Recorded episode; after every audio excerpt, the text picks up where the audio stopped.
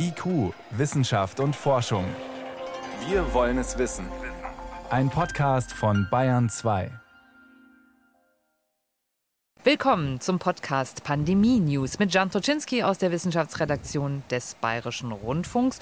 Und ich spreche mit Dr. Christoph Spinner. Er ist Infektiologe und Pandemiebeauftragter am Münchner Klinikum rechts der ISA. Herr Spinner, ich grüße Sie. Schön, dass Sie dabei sind. Hallo, Frau Czuczynski, ich grüße Sie. Herr Spinner, zwei Themen beschäftigen uns heute. Das eine ist Corona, das andere sind die Affenpocken. Und ich würde sagen, wir beginnen mit Corona. Die Zahlen steigen Omikron BA4 und BA5 sei Dank, das ist die Ursache. Es gibt jetzt bald angepasste Impfstoffe, an Omikron angepasste Impfstoffe. Das sagte eine Mitteilung des Unternehmens BioNTech vergangene Woche. Auch die Firma Moderna ist damit schon an die Öffentlichkeit gegangen zuvor. Erstmal, Herr Spinner, werden uns diese angepassten Impfstoffe bei der aktuellen Sommerwelle überhaupt helfen? Also tatsächlich kaum, denn er wird dafür einfach nicht rechtzeitig zur Verfügung stehen. Wer jetzt die täglichen Infektionsinzidenzen verfolgt, sieht seit Tagen stabil zunehmende Neuinfektionszahlen. Das Robert Koch Institut schreibt in seinem aktuellen Wochenbericht eine Zunahme etwa 23 Prozent der Fälle und zuletzt zeigte sich eine weitere Zunahme. Die jetzt angepassten Omikron-Impfstoffe scheinen zumindest suggerieren, dass die veröffentlichten Daten aus Pressemitteilungen sogar noch etwas besser zu wirken als die ursprünglichen Impfstoffe. Darüber sprechen wir gleich. Aber die Daten wurden jetzt erhoben. Das heißt, sie müssen der Zulassungsbehörde vorgelegt, dort bewertet werden. Es muss eine Zulassung ausgesprochen werden. Und danach sind auch die Fragen der Verfügbarkeit, also des Einkaufs des Impfstoffs und entsprechend der Bereitstellung in Deutschland zu klären. Also bestenfalls wird es zu Herbst und Winter gelingen, dass diese Impfstoffe dann tatsächlich verimpft werden können. Dann gucken wir uns doch trotzdem mal die Details an. Die Impfstoffe wurden getestet an BA1 und BA2. Was kann man dazu sagen, nach Angaben der Hersteller, wie gut sie bei diesen Varianten von Omikron wirken?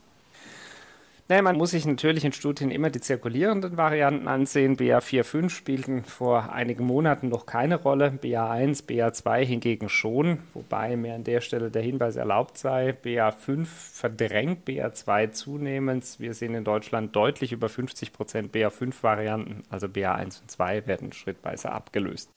Der Impfstoff zeigt jetzt eine deutliche Immunantwort nach einer Impfung, also hier der Omikron angepasste Impfstoff sowohl von BioNTech Pfizer als auch von Moderna, so suggerieren jedenfalls die Mitteilungen, die in entsprechenden Pressemitteilungen veröffentlicht sind.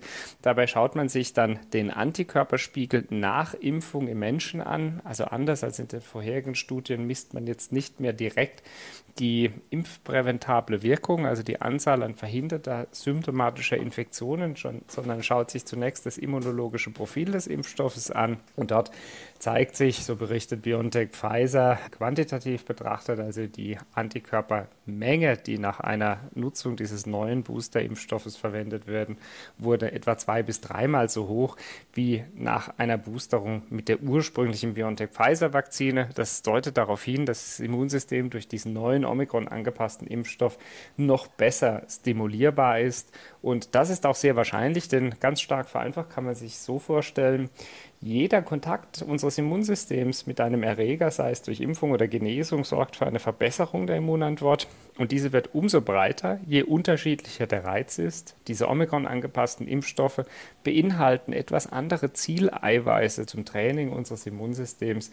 Und deshalb hat sich dann offensichtlich in den Studien bestätigt, worauf man gehofft hat, dass durch die Anpassung des Impfstoffs an die Omikron-Subvarianten seine Wirksamkeit, zumindest was bezogen auf die Menge der Antikörperantwort stimmt, noch besser ist. Jetzt haben Sie schon gesagt, wir sehen gerade einen Verdrängungsprozess. BA5 übernimmt langsam. Nun wurde der BioNTech-Impfstoff auch getestet an BA4 und BA5 mit einer etwas geringeren Wirkung, wie das Unternehmen verlauten ließ. Was heißt das? Konnten Sie den Informationen, die Sie haben, das entnehmen? Ich kenne auch nur die Daten aus Pressemitteilungen. Das heißt, hier wird von sogenannten vorläufigen Daten gesprochen. Es gibt noch nicht so viele Untersuchungen, die abgeschlossen sind. Man geht hier in der Regel so vor, dass man das Blut von Geimpften, also die Antikörper, die im Blut von Geimpften auffindbar sind, dann im sogenannten Virusneutralisationsassay, also im Labor, auf die Wirksamkeit auf neuere Varianten untersucht, ebenso auch zum Beispiel BA4 und 5. Und diese vorläufigen Daten suggerieren eine etwas schwächere Neutralisationsleistung im Labor, was in der Regel als Hinweis darauf verstanden werden kann, dass die Wirkung dort etwas abgeschwächt ist. Das heißt aber nicht, dass dieser Impfstoff bei BA4 und 5 gänzlich wirkungslos ist. Im Gegenteil, der Impfstoff wurde entwickelt für BA 1 und 2. Dort funktioniert er auch am besten. Jetzt zeichnet sich BA4 und 5 ja entsprechend durch eine weitere Veränderung der Oberflächenstrukturproteine des Spike-Proteins aus. Und deshalb ist erwartbar die Wirksamkeit des Impfstoffs auch etwas reduziert. So würde ich jedenfalls die Daten verstehen, aber ich will sie an der Stelle noch einmal mit aller Einschränkung und aller Deutlichkeit sagen. Es handelt sich bislang um Daten aus Pressemitteilungen. Ich habe sie auch selbst noch nicht gesehen. Ich glaube, man muss sich dann diese Daten im Detail ansehen. Kurz zusammengefasst würde ich aber sagen, insgesamt eher positive Zeichen. Es scheint so, dass die Weiterentwicklung der Impfstoffe gut gelungen ist. Trotzdem natürlich die Frage, was nützt jetzt so ein angepasster Impfstoff? Ist der vor allen Dingen als erste Impfung sinnvoll für Menschen, die bisher noch gar nicht geimpft sind? Oder ist das tatsächlich ein gut funktionierender Booster bei Menschen, die schon mindestens zwei oder auch drei Impfungen bekommen haben? Also tatsächlich gibt es ja kaum mehr immunnaive Menschen. Das heißt, Menschen, die nicht geimpft sind, sind zwischenzeitlich sehr wahrscheinlich bereits erkrankt gewesen. Das liegt ja auch daran, weil wir sehr, sehr hohe Infektionsinzidenzen vor allem in der Omikron-Welle gesehen hatten und es sehr wahrscheinlich war, wer gar nicht geschützt war, also insbesondere nicht durch eine Impfung, der hatte ein sehr hohes Risiko, entsprechend durch Infektion zu erkranken. Und auch die Infektion, ohne dass ich dabei dafür werben will, sorgt natürlich für eine gewisse Verbesserung des Schutzes. Deswegen, diese Omikron angepassten Impfstoffe sind vor allem geeignet für vulnerable Gruppen, das heißt Menschen, die ein relevantes Risiko für schweres Covid-19 haben, also ältere, chronisch kranke, immungeschwächte, von denen wir heute schon wissen, dass wir diese Populationen immer mal wieder entsprechend Auffrischungsimpfen werden müssen. Und wir sprechen ja jetzt schon darüber, auch die STIKO beobachtet die aktuelle Studienlandschaft sehr, sehr intensiv, wann eine entsprechende Auffrischung für Risikopersonen mit Blick nicht nur auf die Sommerwelle, sondern vielleicht den nächsten Winter dann erforderlich wird. Hm, das heißt aber, wenn ich Sie richtig verstehe, im Grunde sind diese jetzt kommenden Impfstoffe alle schon faktisch Booster-Impfstoffe auf die eine oder andere Weise.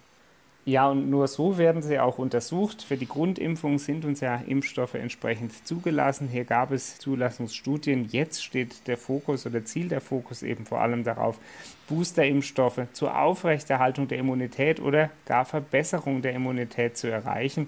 Und darauf kommt es ja an. Wir hatten häufig im Podcast schon darüber gesprochen, dass die Immunität in der Allgemeinbevölkerung deutlich gestiegen ist. Es gibt ja kaum einen Menschen, der noch nicht Kontakt mit SARS-CoV-2, sei es durch Impfung oder Genesung hatte. Und die Immunität muss entsprechend hochgehalten werden. Das gilt eben vor allem für chronisch Kranke.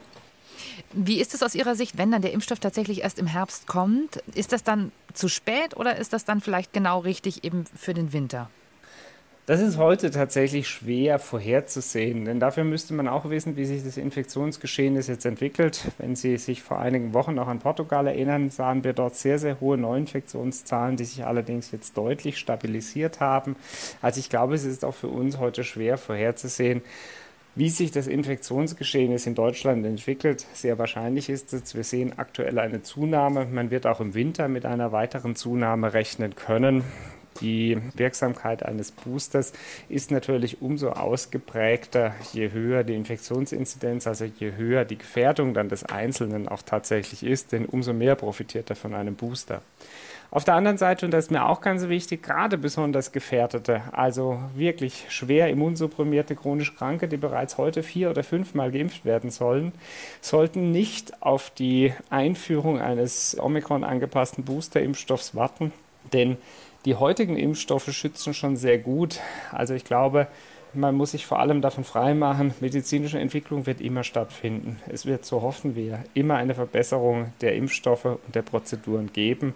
Aber ganz entscheidend ist, dass Gefährdete sich vor allem jetzt schützen und mit jetzt meine ich wirklich jetzt, auch wo die Infektionszahlen wieder steigen. Hm.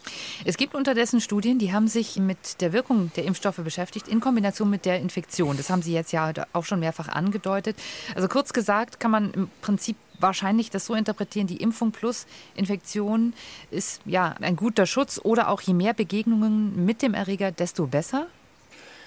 Ja, stark vereinfacht ausgedrückt kann man das so sagen. Es gibt ja zum Beispiel eine testnegative Fallkontrollstudie aus Katar. Dabei hat man sich quasi die Unterschiede von alleiniger Genesung, Impfung oder Hybridimmunität, also der Kombination von Impfung und Genesung angesehen. Und dabei sieht man, Menschen, die alleinig einmal infiziert waren, sind zu etwa ja, 45 bis 50 Prozent vor einer symptomatischen BA2-Infektion geschützt. Menschen, die doppelt geimpft sind, also nur zwei Impfungen erhalten hatten, sind gar nicht wirksam geschützt während Menschen, die entsprechend zweimal geimpft waren und eine Infektion hatten, also Hybridimmunität mit drei Ereignissen, Schutz um etwa 55 und Menschen, die dreimal geimpft und eine Infektion erlitten hatten, also quasi vier Ereignisse, sogar zu 77 Prozent vor symptomatischer Infektion mit BA2 geschützt sind. Und dabei sehen Sie schon, stark vereinfacht ausgedrückt, je mehr Kontakte das Immunsystem mit dem Erreger hatte, desto besser ist der Schutz. Und ich glaube, darauf wird es in Zukunft auch ankommen. In der Allgemeinbevölkerung bieten drei Impfungen guten Schutz gerade für Menschen mit Immundefizienz, also Immunschwäche, chronischer Krankheit und sehr hohem Risiko von schweren Covid-19 reicht es aber nicht. Da braucht es vier oder gar fünf Impfungen. Und im Grunde, darauf weisen diese Daten auch hin, zählt ein Infektionsereignis wie ein immunologisches Ereignis, also ob Impfung oder Infektion scheint dann fast egal. Das hatte ja auch Kollegin Brotzer in unserer eigenen Gesundheitsmitarbeitenden Kohorte gut zeigen können, in der Nature-Gruppe veröffentlicht. Aber ich will an der Stelle natürlich keine Werbung für eine Infektion zur Verbesserung der Immunität machen, denn die Infektion, das ist der unstrittig, geht mit vielen nachteiligen Folgen einher. Angesichts dieser Datenlage, Sie haben ja schon angedeutet, für die vulnerablen Gruppen ist es auf jeden Fall sinnvoll, sich auch jetzt nochmal impfen zu lassen oder auch dann mit dem angepassten Impfstoff impfen zu lassen. Was würden Sie sagen, Menschen, die es tatsächlich bisher nicht hatten, die sozusagen in Anführungszeichen nur geimpft sind, dreimal geimpft sind, sollten die auch ernsthaft über eine vierte Impfung nachdenken? Unbedingt, wenn sie über 60 oder 70 Lebensjahre sind, wenn sie zu Risikopersonen schweren Covid-19 gehören oder eine relevante Immundefizienz haben. Die STIKO ist bislang ja noch sehr zurückhaltend mit einer vierten Impfung in der Allgemeinbevölkerung. Ich denke aber, dass die Daten schon darauf hindeuten, dass eine vierte Impfung noch einmal zusätzlichen Schutz bietet. Es gibt Arbeiten aus Israel, die zeigen, vor allem bei Risikopersonen durch eine vierte Impfung nochmal eine Reduktion der Sterblichkeit um den Faktor 3,5. Also insgesamt für mich viele gute Argumente. Allerdings ist die öffentliche Impfempfehlung eben nach wie vor so, vierte Impfung, Fokus auf Risikopersonen.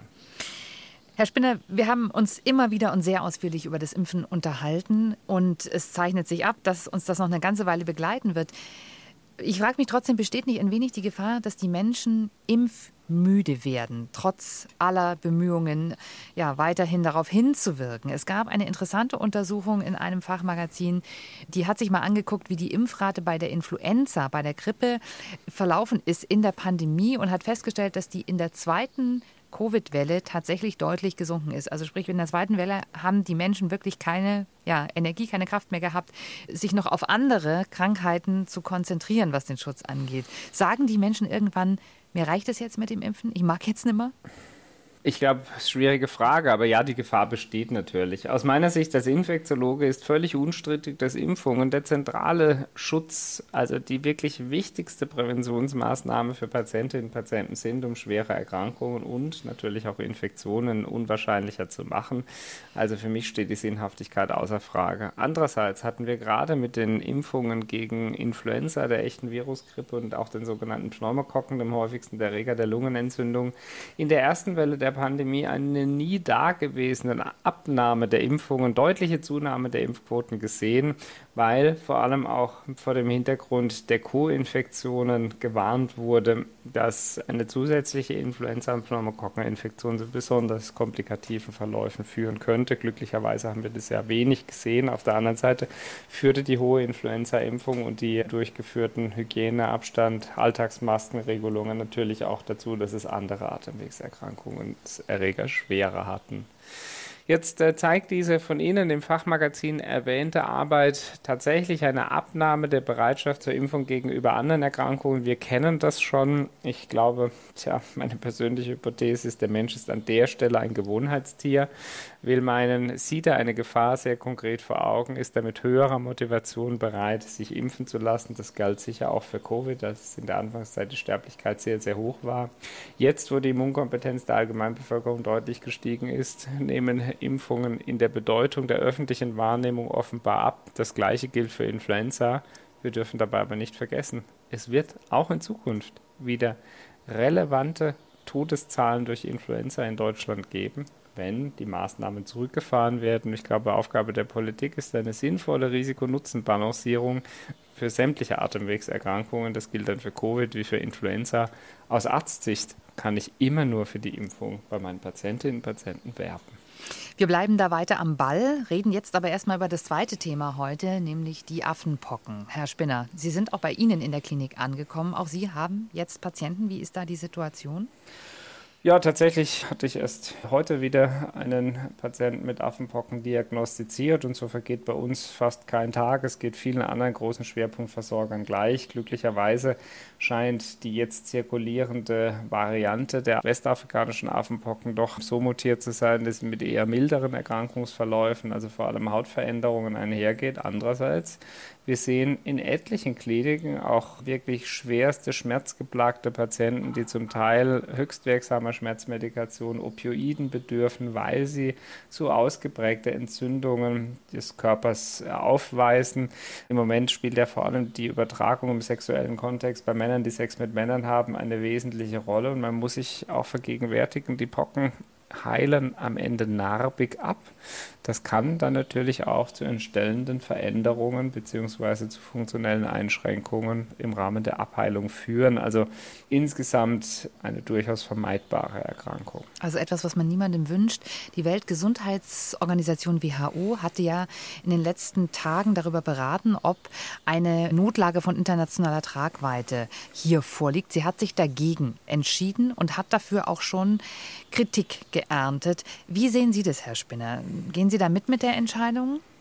Ich glaube, es ist eine ganz schwierige Frage und wir erinnern uns, auch bei Covid-19 hatte die WHO zunächst gezögert mit der Entscheidung einer pandemischen Notlage von internationaler Tragweite. Auf der anderen Seite ist hier doch ein Unterschied gegeben.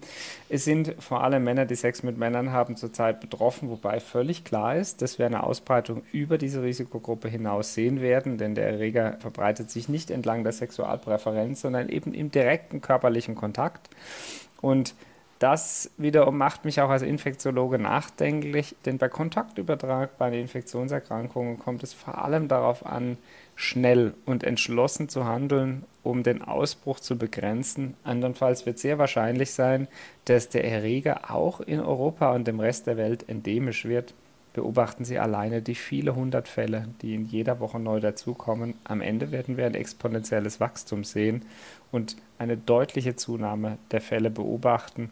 Also jetzt entschlossen zu handeln, böte aus meiner Sicht durchaus die Möglichkeit, dem Erreger hier in der Verbreitung zuvorzukommen. Und dieses schnelle Handeln, was Sie sich wünschen, das hätte ja vielleicht tatsächlich die Erklärung einer solchen Notlage begünstigt. Was wäre denn dann die Konsequenz gewesen? Welche Auflagen oder welche Folgen erschließen sich daraus? Die Konsequenz ist ja eher eine politische. Die WHO kann dann ihre Mitgliedstaaten entsprechend dazu auffordern, Maßnahmen zur Pandemiekontrolle bzw. zur Infektionsausbreitungskontrolle zu veranlassen. Natürlich geht dies auch ohne die Erklärung einer Notlage von internationaler Tragweite. Und ich glaube, genau das passiert in Deutschland ja auch. Das Robert-Koch-Institut als zuständige Bundesbehörde hat sehr, sehr intensiv Maßnahmen ergriffen, um die Infektionssituation zu beobachten. Die Gesundheitsbehörden arbeiten im Rahmen ihrer Möglichkeiten an der Kontaktunterbrechung. Es wird an der Infektionsepidemiologie, also der Beschreibung des Ausbruchs gearbeitet. Gleichzeitig wurden Impfstoffe eingekauft, die in Kürze geeigneten Schwerpunkteinrichtungen zur Verfügung stehen werden. Also ich glaube, man hat bereits ein Maßnahmenpaket hier in Deutschland veranlasst, aber das Wichtige ist natürlich, es handelt sich um einen Erreger, der gerade durch die globale Mobilität sehr viel Verbreitung findet. Also es muss weltweit, aber zumindest auf europäischer Ebene entschlossen gehandelt werden, wenn wir diese Situation kontrollieren wollen. Der WHO-Chef hat ja durchaus gesagt, er ist besorgt und die Affenpocken hätten sehr lange nicht ausreichend Beachtung gefunden. Sie haben die Impfung angesprochen. Herr Spinner, werden Sie auch von diesen Impfdosenbestellungen profitieren? Sind die schon bei Ihnen angekommen? Haben Sie auch eventuell schon geimpft? Wie ist da der Stand?